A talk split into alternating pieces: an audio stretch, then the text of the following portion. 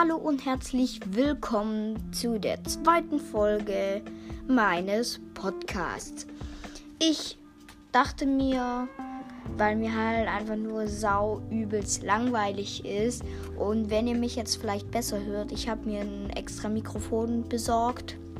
Genau, auf jeden Fall mir ist mega mega langweilig und deshalb dachte ich, das wird so eine kleine Special-Folge äh, lese ich einfach mal vor. Äh, weil ich habe in meinem Bücherregal ein Buch entdeckt, das ist ein Drei-Fragezeichen-Buch, nämlich die drei Fragezeichen Spuk im Hotel. Genau, und ich würde einfach mal anfangen und dann höre ich irgendwann auf. Ja, ich guck mal, wie lang die Folge wird. Vielleicht lang, vielleicht kurz. Keine Ahnung. Auf jeden Fall wird das jetzt einmal so sein. Vielleicht mache ich das auch öfters mal, wenn mir langweilig ist einfach.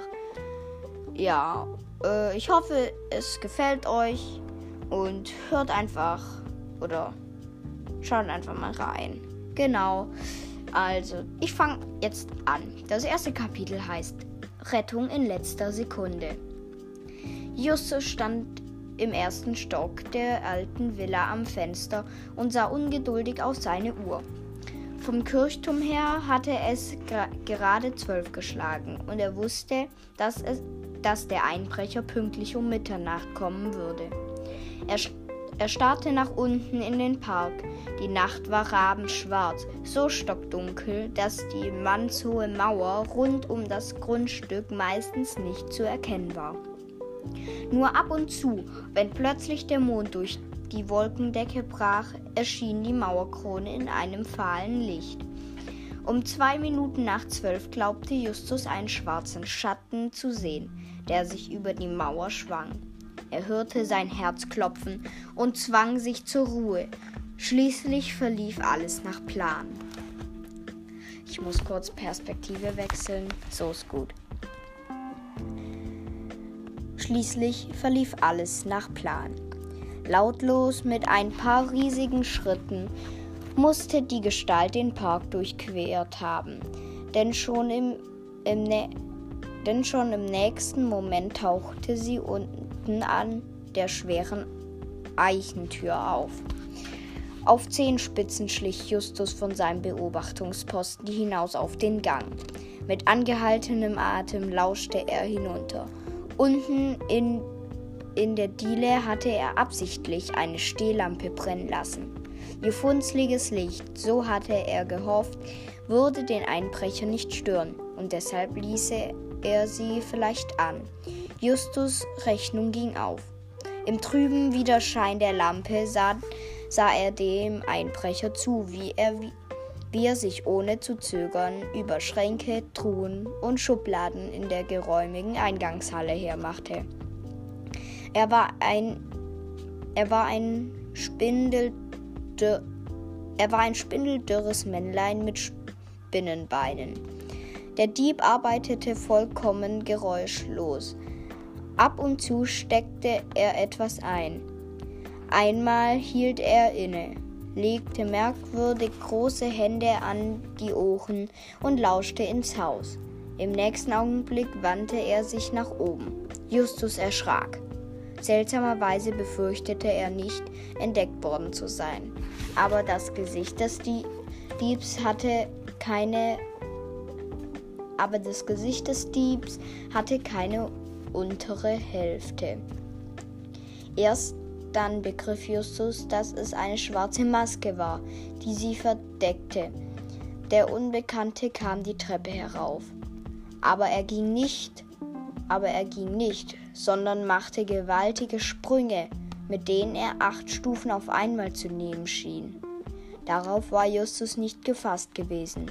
Er spürte, wie er blass, blass wurde und wich hinter einem Vorsprung im Flur zurück. Seine rechte Hand umklammerte den Holzknüppel, mit dem er sich für alle Fälle bewaffnet hatte. Nicht mehr als einen halben Meter entfernt huschte der Einbrecher an ihm vorüber. Deutlich zu erkennen waren die langen blonden Haare, die unter seiner Schirmmütze hervorquollen. Lautlos stieß er die Tür zu dem Zimmer auf, in dem Justus bis eben noch gestanden und auf den nächtlichen Besuch gewartet hatte. Der Strahl, der Strahl der Taschenlampe begann sich gespenstisch durch den Raum zu tasten und blieb mal hier und mal dort hängen. Wieder gingen die Schubladen auf, wie von Geisterhand bewegt. Der erste Detektiv runzelte ärgerlich die Stirn. Es war doch unmöglich, dass dieser merkwürdige Mensch dabei keinerlei Geräusche ver verursachte. Es wurde Zeit, dem Treiben ein Ende zu machen. Beweise gab es genug. In den Taschen des Mannes würden sie jetzt Diebesgut in Hülle und Fülle finden. Justus ließ den Knüppel zu Boden plumpsen, steckte Zeige und Mittelfinger beide, beider Hände in den Mund und gab einen Merk Markerschütt Hä? und gab einen markerschütternden Pfiff von sich. Das war das Zeichen für Peter und Bob, die sich in der Küche versteckt hielten. So, kurze Pause. Nämlich bei markerschütternden Pfiff. Also Pfiff weiß ich, was es ist, aber was ist ein markerschütternden? Ihr dürft mir gerne, wenn ihr es wisst, eine Voice Message schicken. Den Link findet ihr in der Podcast-Beschreibung ähm, auf Spotify, also ganz oben, wenn ihr den Podcast anklickt. Dann kommt so eine Beschreibung, dann müsst ihr mehr Anzeigen anklicken und dann kommt da so ein Link. Genau, oder ihr geht halt über Anchor, geht auf Entdecken und sucht meinen Podcast. Dann steht da ganz oben neben dem Logo äh, Message. Und da klickt ihr halt drauf und dann könnt ihr mir eine Voice Message schicken. Genau. Dürft ihr gern machen. Und ich mach weiter. Der Lichtschein der Taschenlampe stand still. Justus markiert sorry. Justus marschierte durch den Flur und pflanzte sich in der Tür auf. Kein Laut war zu hören. Langsam, endlos langsam drehte sich der Lichtstrahl zu Justus hinüber. Dabei wurde der Schein immer heller, bis er ihn so mächtig anleuchtete wie die Flutlichtlampe, wie die Flutlichtanlage im Stadion von Rocky Beach. Der erste Detektiv räusperte sich. Er hatte einen trockenen Hals, aber überhaupt keine Angst. Drei gegen einen, da konnte eigentlich nichts passieren. Guten Abend, Mister. Oder besser, guten Morgen. Ihr Spiel ist aus. Er fand, dass er das sehr schön gesagt hatte. Allerdings wunderte er sich, dass seine Stimme so blechern schepperte dass seine Stimme so blechern schepperte. Eine Antwort gab es nicht. Stattdessen kam das Licht immer näher. Justus wich zurück. Er warf einen Blick auf die Treppe, auf der jetzt Peter und Bob nach oben stürmen mussten. Aber von den beiden Freunden war nichts zu sehen. Hihihihi. Okay, das war einfach nur dumm gesagt. Wartet, ich versuch's nochmal.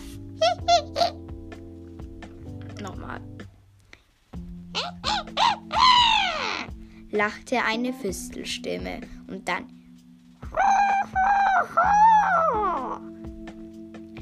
Auf deine Freunde kannst du lange warten, kicherte, kicherte die Stimme. Die liegen brav im Bett. Das ist eine Lüge, rief Justus und zeigte auf die Treppe. Das Licht hatte ihn fast erreicht. Wieder riss er den Kopf zur Seite. Was er jetzt sah, ließ ihn fast umfallen vor Schreck. Statt Peter und Bob stieg ein schwarzer Hund die Treppe herauf. Oh nee, es fängt an zu pissen. Majestätisch nahm er Stufe um Stufe. Doch niemals hatte Justus eine, einen derart riesigen Hund gesehen. Seine roten Augen waren weit aufgerissen und sein buschiger, steil aufgerichteter Schwanz wippte mit jeder Stufe nach links und dann wieder nach rechts. Das Licht berührte jetzt Justus Nasenspitze. Er schrie laut auf und presste im selben Moment die Hand auf den Mund. Hierher!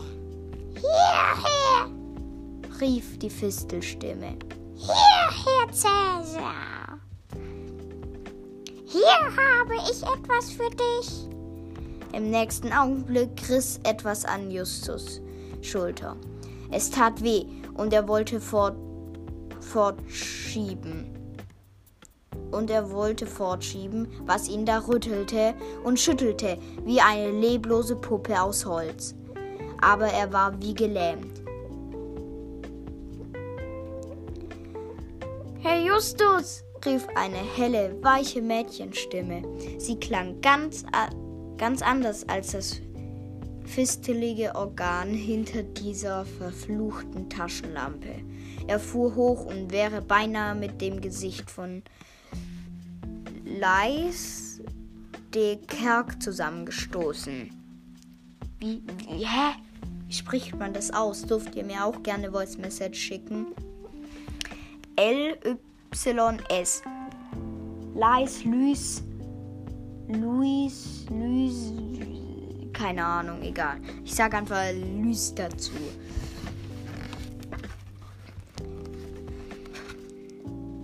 Also, er fuhr hoch und wäre beinahe mit dem Gesicht von Luis de Kerk zusammengestoßen.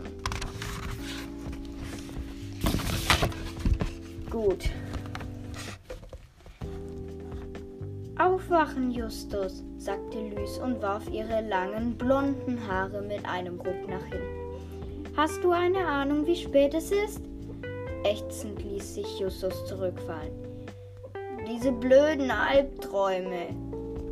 Hab ich, die, hab ich dich mal wieder gerettet? wollte Luis wissen. also doch ein Albtraum, okay. Durch, durch die halb geschlossenen Lider riskierte Justus einen Blick auf seine Freundin. Natürlich hatte sie ihr Schlei schelmisches Lächeln aufgesetzt, das er so an ihr mochte. Aber um es richtig zu genießen, war er noch viel zu benommen. Genau, stöhnte er. In allerletzter Sekunde. Aber was er geträumt hatte, wusste er nicht mehr. Lys, zu, Lys zog einen Stuhl an die Klapp Klappliege und ließ Justus zur Besinnung kommen, bevor sie mit den Neu Neuigkeiten herausrückte. Unterdessen wanderte ihr Blick durch den Campingwagen, der die drei Fragezeichen als Hauptquartier und ihrem Anführer Justus Jonas von Zeit zu Zeit auch als Schlafstadt diente. Kurzer Stopp nochmal. Für Justus habe ich noch keine richtige Stimme gefunden. Äh, also es könnte, es könnte sein, dass ich oder dass sich Justus Stimme im Laufe der Geschichte immer ändert und dann irgendwann liege ich oder werde ich mich wahrscheinlich auf eine festlegen. Und ich glaube schon, dass ich mit euch vielleicht das ganze Buch durchlesen werde. Ich muss mal gucken. Aber ja, es ist schon hauptsächlich ein Podcast über äh, drei bestimmte Spiele, wie ihr schon im Tra Trailer gehört habt und so. Ja. Also, weiter. Hier müsste mal jemand aufräumen, bemerkte sie. Die, Berge von Zeitungen, Büchern, Geschirr, Dis Disketten und Klamotten, die beinahe jeder Zentimeter im Büro des Detektiv-Trios von Rocky Beach in Anspruch nahmen, schienen ihr nicht besonders zu imponieren. Also, ähm, der, die, das Büro und das Detektiv. Ach Junge, was rede ich für einen Scheiß? Also, das Büro ist der Wohnwagen, Campingwagen, von dem gerade der Rede war. Da ist deren, ihr Hauptquartier drin. Vielleicht merkt man es schon. Ähm, die Geschichte lese ich hier ganz ehrlich jetzt zum ersten Mal. Ähm, ich höre aber auch sehr viel drei Fragezeichen. Ähm, ich lese jetzt neuerdings auch viel mehr drei Fragezeichen. Ja, ist auch ziemlich ungewohnt für mich, dass ich so viel lese, sagen wir so. Genau. Ja. Hast ja, hast ja recht, brummte Justus und richtete sich langsam auf. Aber um mir das zu sagen, bist du doch hoffentlich nicht hier, bist du doch hoffentlich nicht hergekommen. Kaum hatte er den Satz ausgesprochen, hätte er sich schon auf die Zunge beißen können. Es hatte viel unfreundlicher geklungen, als es gemeint war. Justus Jonas legte auf seine Freundschaft mit Lüstekerk den allergrößten Wert und er wurde darum von sämtlichen Jungs in Rocky Beach und, um, und Umgebung beneidet. Das bildhübsche Mädchen mit den langen blonden Haaren ging bereits auf, aufs College. Nach der High School, die Justus und seine beiden Freunde Peter Shaw und Bob Andrews besuchten, hatte, sich sie, hatte sie sich in einigen Filmen einen Namen als begabte Nachwuchsschauspielerin gemacht. Kritiker sagten ihr eine große Zukunft voraus, aber dann war sie doch lieber als Co ans College gegangen, um einen vernünftigen Beruf zu lernen.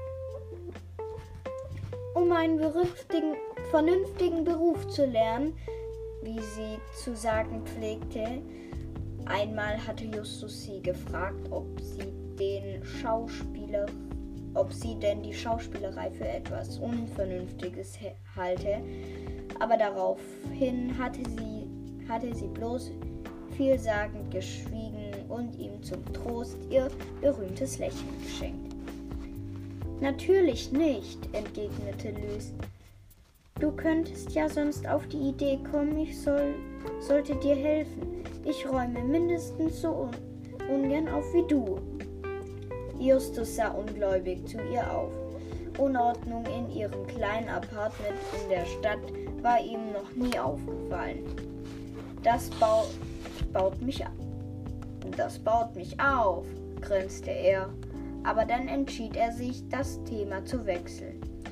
Er sprang aus dem Bett und begann auf den Füßen zu wippen von der Hacke zu den Zehenballen und wieder zurück. Meine neue Morgen. Meine neue Morgengymnastik. Sorry. Meine neue Morgengymnastik, klärte er die erstaunt dreinblickende Lys auf. Kommst du mit drüber? Frühstücken? Mit dem Kopf zeigte er